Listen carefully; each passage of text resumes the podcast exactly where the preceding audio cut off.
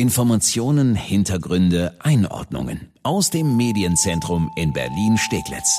Das ist Die Woche in Berlin mit Annika Sesterhen und Sebastian Pasuti.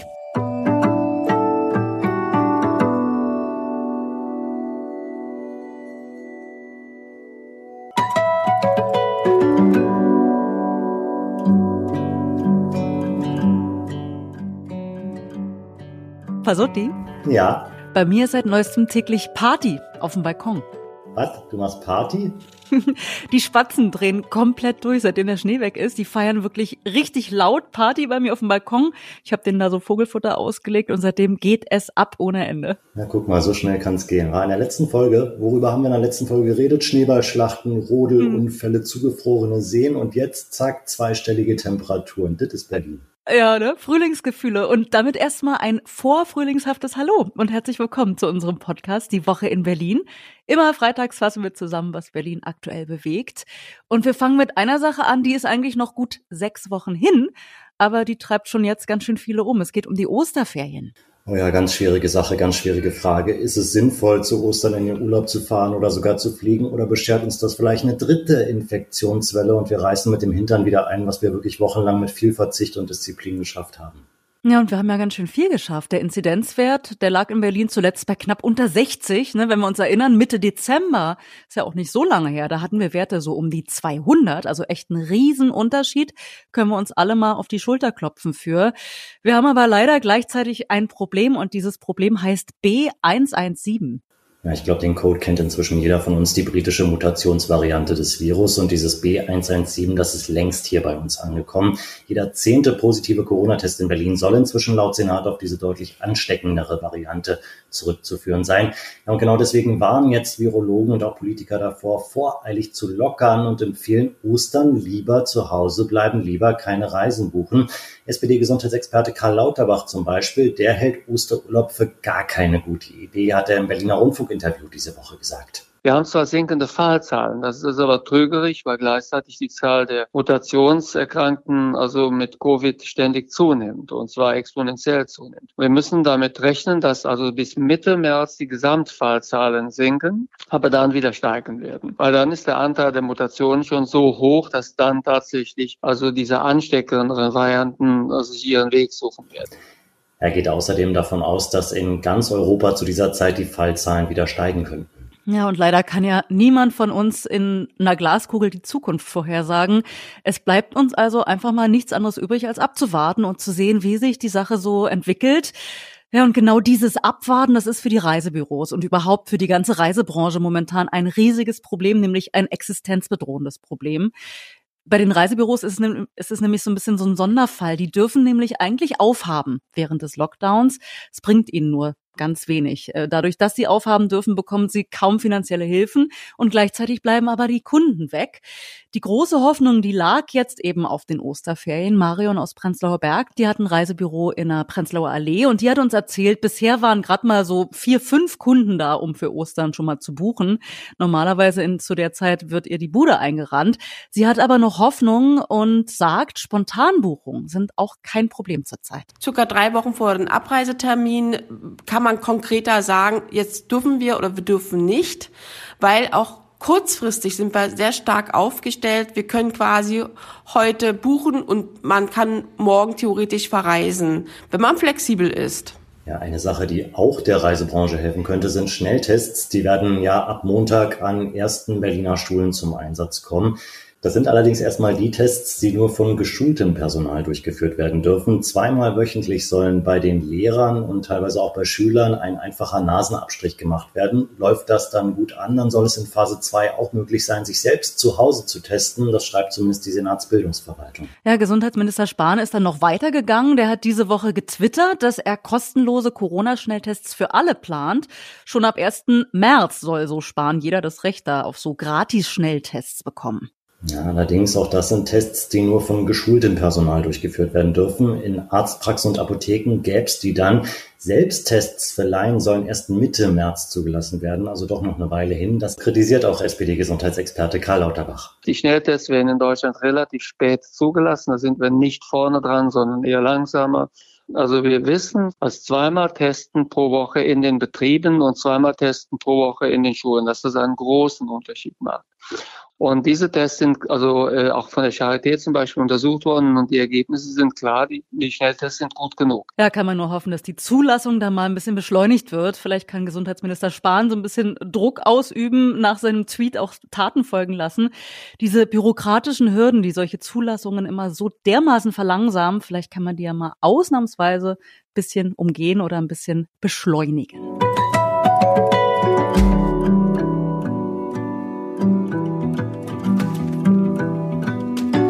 Kurze Geschichte aus meinem Kiez, Pasuti. Bei uns im Haus in Neukölln, da hat letztens die Polizei bei meinen Nachbarn oben geklingelt und die haben gefragt, ob sie mal rein dürfen, um von deren Fenster aus die Straße zu beobachten. Bei uns wird nämlich äh, seit ein paar Monaten mitten auf der Straße gedealt, so für jeden sichtbar. Naja, jedenfalls haben die dann von oben geguckt, äh, versucht was zu beobachten und ich weiß nicht, ob es wirklich damit zu tun hatte oder ob die noch weitere Hinweise hatten. Tatsächlich, dann ein paar Tage später wurden zwei Dealer bei uns im Kiez festgenommen. Im Vergleich dazu, was die Polizei am Donnerstag für einen Einsatz hatte in Sachen Drogen- und Bandenkriminalität, ist das aber echt Peanuts, was da bei mir in Neukölln los war. Ja, es war eine Razzia in ganz großem Stil am Donnerstag. Rund 500 Beamte haben 22 Gebäude durchsucht, auch bei dir in Neukölln, aber auch zum Beispiel in Spandau, Wedding, Reinickendorf, Schöneberg und sogar in Brandenburg, in Neuhardenberg. Es ging um Waffen- und Drogengeschäfte und auch um Geldwäsche. Deswegen war auch die Steuerfahndung mit dabei und hat auch Kollegen vom Zoll und natürlich vor allem Beamte der GSG 9 und mehrerer SEK mit Helm und schutzsicheren Westen, die waren auch dabei. Von 9 Uhr früh ging das am Donnerstag bis in den Abend hinein. Ja, und die haben richtig viel gefunden. Vermögenswerte von 300.000 Euro sollen da äh, entdeckt worden sein, aber eben auch Drogen und Waffen. Es klingt ziemlich heftig, was Oberstaatsanwalt Thorsten Kleut da geschildert hat. Tatsache ist, dass es um mehrere Fälle des Betäubungsmittelhandels mit größeren Mengen an Kokain geht, dass es um den Handel mit einfachen Waffen und um den Handel mit Kriegswaffen, also mit vollautomatischen Waffen geht. Kriegswaffen ist wirklich eine ganz andere Nummer als kleine Drogendeals an der Straßenecke. Zwei verdächtige Männer wurden festgenommen. Es soll auch einen Zusammenhang zu den Berliner Koks-Taxis geben. Die kennen wir ja, glaube ich, inzwischen auch alle, sind ja in aller Munde. Ja, und auf die Spur der Täter hatte die Polizei unter anderem eine Massenschlägerei in einem Späti in der Neuköllner Wildenbruchstraße geführt. Erinnern wir uns vielleicht auch dran, das war im November. Da haben erst Vermummte diesen Späti gestürmt, haben da alles kurz und klein geschlagen und dann hat sich das Ganze hochgeschaukelt. Es gab am Ende eine Massenschlägerei Schlägerei. 30 Männer sind da aufeinander losgegangen, unter anderem mit Stühlen, aber auch mit Messern bewaffnet. Und schon damals hieß es, das war so eine Art Machtkampf zwischen arabischen und tschetschenischen Bandenmitgliedern. Ja, und in diesen Kreisen gab es jetzt auch die Razzien. Interessant ist vor allem, wie die Polizei überhaupt genug Hinweise bekommen konnte, um die Durchsuchung da machen zu können. Das ging auch, weil sie geknackte Daten aus dem eigentlich verschlüsselten Netzwerk EncroChat bekommen hatte. Das ist ein Netzwerk, das eben, weil es Nachrichten verschlüsselt und durch einen PIN doppelt sichert, gerne in kriminellen Kreisen genutzt wird, und zwar international. Die Polizei in den Niederlanden und Frankreich hat Daten entschlüsseln können aus diesem Chat und darunter auch Nachrichten von Nutzern aus Deutschland entdeckt. Die haben sie dann ans BKA weitergeleitet. Ja, so ein Reinhacken in private Nachrichten, das kann man aus datenschutzrechtlichen Gründen natürlich absolut in Frage stellen. Völlig zu Recht, wie ich finde, sind ja nicht automatisch alle kriminell, die nicht möchten, dass jeder so mitliest, was man privat schreibt. Aber in diesem Fall sind es halt Daten, die definitiv geholfen haben, mal den richtig großen Fischen in der schweren Drogenkriminalität und eben auch im Waffenhandel zumindest einen ersten Schlag zu versetzen. Es könnte gut sein, dass aufgrund dieser Daten bald auch noch mehr solcher Großeinsätze, solcher riesen angelegten Razzien kommen und auch vielleicht noch mehr Festnahmen folgen.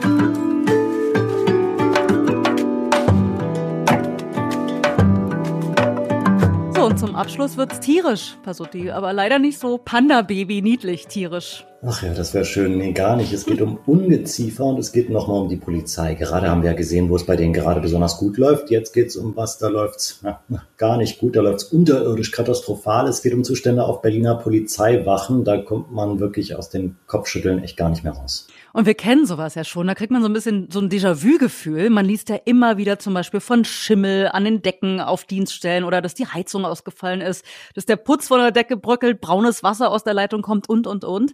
Besonders ekelhaft muss es aber wohl für die Beamten am Platz der Luftbrücke sein in Tempelhof. Ja, bei denen sind immer mal Ratten und Mäuse zu Besuch und die knabbern leider auch gerne Sachen an. Zuletzt mehrere Kabel und das hat vor kurzem die Einsatzleitstelle am Platz der Luftbrücke fast komplett lahmgelegt. Mehrere Computer sind ausgefallen. Die Einsätze mussten umständlich, ja, wie früher mit Stift und Papier koordiniert werden. Ja, na super. Benjamin Jenro von der Gewerkschaft der Polizei, der kennt so ein Rattenproblem schon und übrigens auch noch ganz andere tierische Probleme aus verschiedenen Berliner Dienststellen. Das hat der Berlin-Reporter Christian Fuchs diese Woche erzählt. Na, wir müssen schon feststellen, dass wir auf diversen Dienststellen immer mal auch Nagerbefall haben, äh, dass da die ganze Flora und Fauna auch zu sehen ist. Also wir haben beispielsweise bei den Einsatzhundertschaften in der Unterkunft in den Sanitäranlagen finden sie ganz gerne mal Insekten. Da gab es auch Versuche. Da hat sich dann herausgestellt, dass es tropische Käfer sind, die eigentlich in Deutschland gar nicht zu finden sind. Und wir haben jetzt bei der Einsatzleitzentrale halt gemerkt, wenn, wenn sie Nagetiere haben und die, die beißen irgendwelche Leitungen durch, dann hat das natürlich auch Auswirkungen auf die Sicherheit der Stadt. Wenn die Technik nicht mehr funktioniert, man die 110 wählt, aber die Leute das nicht mehr sauber koordinieren können, das hat natürlich Auswirkungen. Das ist ein enormes Sicherheitsproblem. Ja, wo Sie gerade von Nagern sprechen, wie sehr nagten das eigentlich, ist eigentlich gar nicht witzig, äh, das an, den, äh, an der Moral der Polizisten, wenn so eine Fälle immer wieder sind. Na, Sie können sich vorstellen, wenn Sie Technik nutzen und die Technik funktioniert nicht, dann sind Sie erstmal not amused darüber. Ne? Weil potenziell geht es bei der Einsatzleitzentrale der Berliner Polizei ja auch um Sekunden, ja? wo man schnellstmöglich einen Funkwagen rausschicken möchte. Und wenn da was nicht funktioniert, dann verzweifeln Sie. Ne? Also die äh, Berliner Polizistinnen und Polizisten sind das gewöhnt, weil man häufig ja auch alte Betriebssysteme nutzt, die auch ein bisschen brauchen. Aber natürlich nagt das dann am einem. Und wenn sich dann erst Wochen, Monate später rausstellt, was eigentlich das Problem war, dann äh, hinterlässt es nicht gerade eine, eine gute Arbeitsmoral. Ja, das fühlt sich natürlich echt nicht gerade nach Wertschätzung an, wenn man auf einer Dienststelle arbeitet, wo Ratten am Start sind oder tropische Käfer oder es eben in der Ecke schimmelt. Ungefähr eine Milliarde Euro müsste eigentlich auf verschiedenen Wachen der Berliner Polizei saniert werden. Betonung auf müsste, der Sanierungsstau ist schon länger ein Problem. Hoffentlich müssen nicht noch mehr Nager, noch mehr Kabel durchnagen, damit da mal endlich Kohle fließt, damit da mal investiert wird. Vielen Dank, dass Sie reingehört haben in unseren Podcast Die Woche in Berlin. Und wir hören uns definitiv bald wieder. Unser Podcast gibt es jede Woche neu. Immer freitags fassen wir die Top 10 der Woche für Sie zusammen. Ja, finden Sie überall, wo es Podcasts gibt und auch auf berlinerrundfunk.de und erst2.de. Wenn es Ihre Zeit zulässt, freuen wir uns, wenn Sie uns eine gute Bewertung bei iTunes dalassen und auf Spotify folgen oder einfach, ja, wie früher, ne, weitersagen, stille Post, dass es uns gibt. Ja, danke dafür und wir freuen uns schon auf nächste Woche. Hoffentlich sind Sie dann wieder dabei. Bis dahin, alles Gute.